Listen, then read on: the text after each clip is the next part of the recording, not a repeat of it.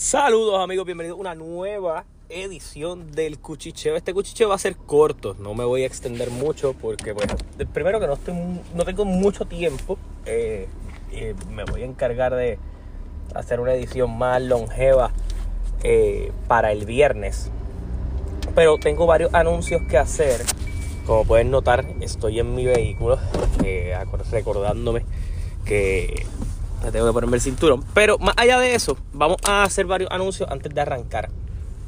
Primera, eh, tenemos los valores del año o los transbastidores Wrestling Award Show, como nosotros hemos decidido llamar en mi canal de YouTube.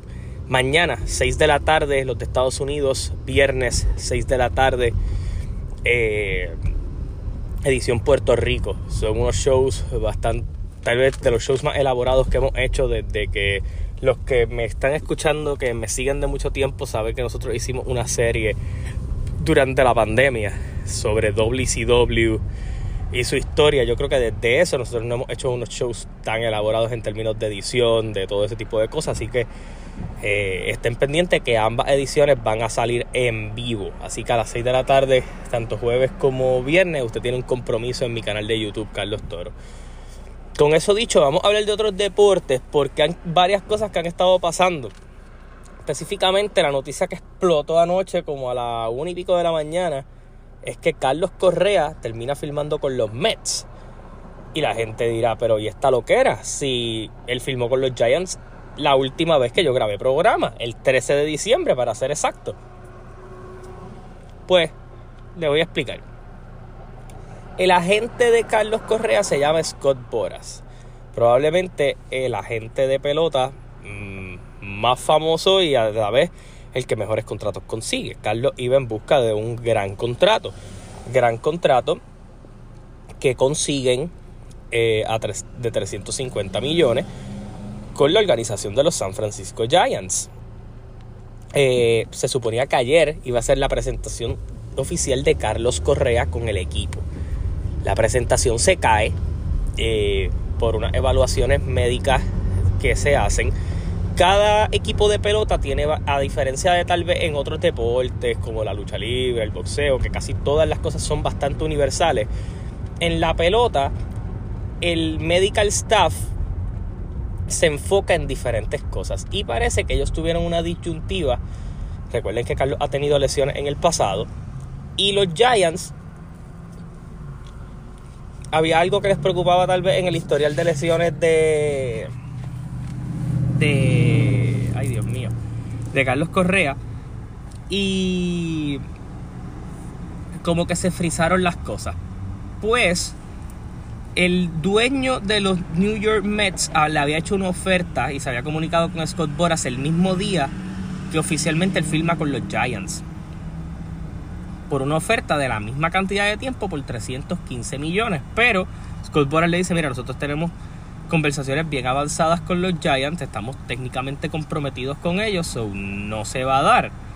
Al pasar esto, parece que Scott Boras cogió el teléfono y le dijo al de los Mets, eh, todavía tienen la oferta en la mesa. Y básicamente, Carlos Correa, por un valor de 315 millones, eh, una reducción que tal vez no es ni tan grande en, algún, en, cierto tipo de casos porque Carlos cogió un montón de dinero en ese año con los Minnesota Twins. So, básicamente es haber hecho su contrato de 13 años por, por 3.50.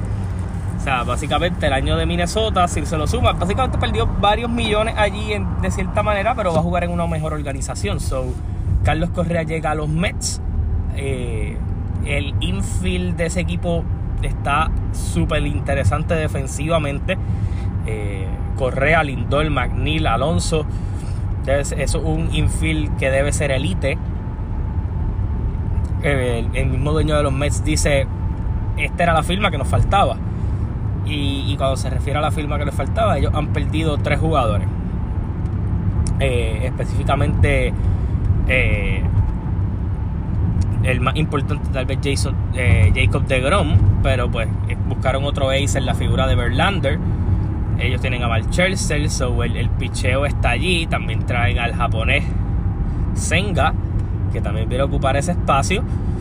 Eh, ellos han ido moviendo en closers y otro tipo de cositas para hacer ajustes. Pero la firma diferencial es Carlos Correa. ¿Y por qué la firma diferencial es Carlos Correa? Porque todo lo demás es para sus. Todas las otras firmas que se dieron fue para sustituir lo que se había perdido de la mejor manera posible. Pero esta firma es básicamente la que eleva el nivel de, de los Mets. No solo a la defensa infield, pero Carlos Correa, un gran bateador. Eh, así que eh, los Mets eh, ajustándose bien en lo que va a ser este esta, esta próxima temporada. Los Yankees también pues renovaron a Aaron Josh, a Aaron Josh trajeron a Carlos Rodón, los padres con Sander Bogarts, eh, Tree Turner a, Filadelfia. Eh, eh, Justin Turner terminó en Boston. So hay eh, JD Martínez en los Dodgers. So hay, hay varias movidas interesantes que se han hecho en esta agencia libre. Al menos para, los, para los jugadores.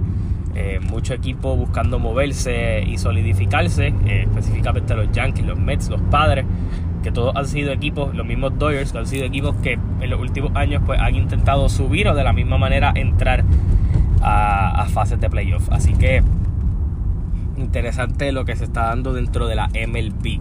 Moviéndonos a otras cositas, eh, yo creo, que estoy súper tarde, pero creo que la discusión del GOAT de Messi acaba de finalizar con la, con la victoria de la Copa. Creo que fue un gran juego, un juego de infarto. Eh, por cuestiones de tiempo, pues no me pude haber sentado a haber hecho un podcast hablando detalladamente de eso, pero creo que, ha sido una, gran, eh, fue una gran Copa del Mundo, a pesar de todos los problemas políticos de la misma.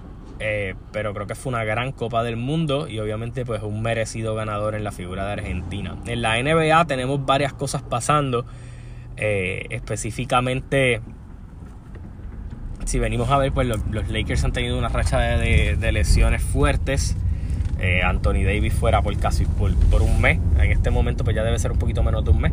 Pero Anthony Davis fuera por un mes. Este, por, otro lado, Boston no ha tenido la mejor racha posible en los últimos tiempos también. Eh, Milwaukee consolidándose ahí en esa primera posición. Eh, Memphis batallando por el liderato del oeste, eh, mientras Denver y, los Pelicans están ahí oliendo, oliendo la sangre para intentar subir al primer lugar. So, la NBA, aunque estamos en una buena etapa de ella, que nos estamos acercando a la fecha de Navidad, pues se está dando bastante buena. Así que eh, obviamente eh, eso sí está ocurriendo allí. En términos de boxeo UFC, ya en este año pues no queda mucho más, sino lo que se está rumorando fuertemente por allí de combate a, darse. Específicamente el más sonado pues es Ryan García con, con Jelbonta Davis. Lo he dicho en muchísimas ocasiones y en otras ediciones del podcast. yo creo que es la pelea a hacerse.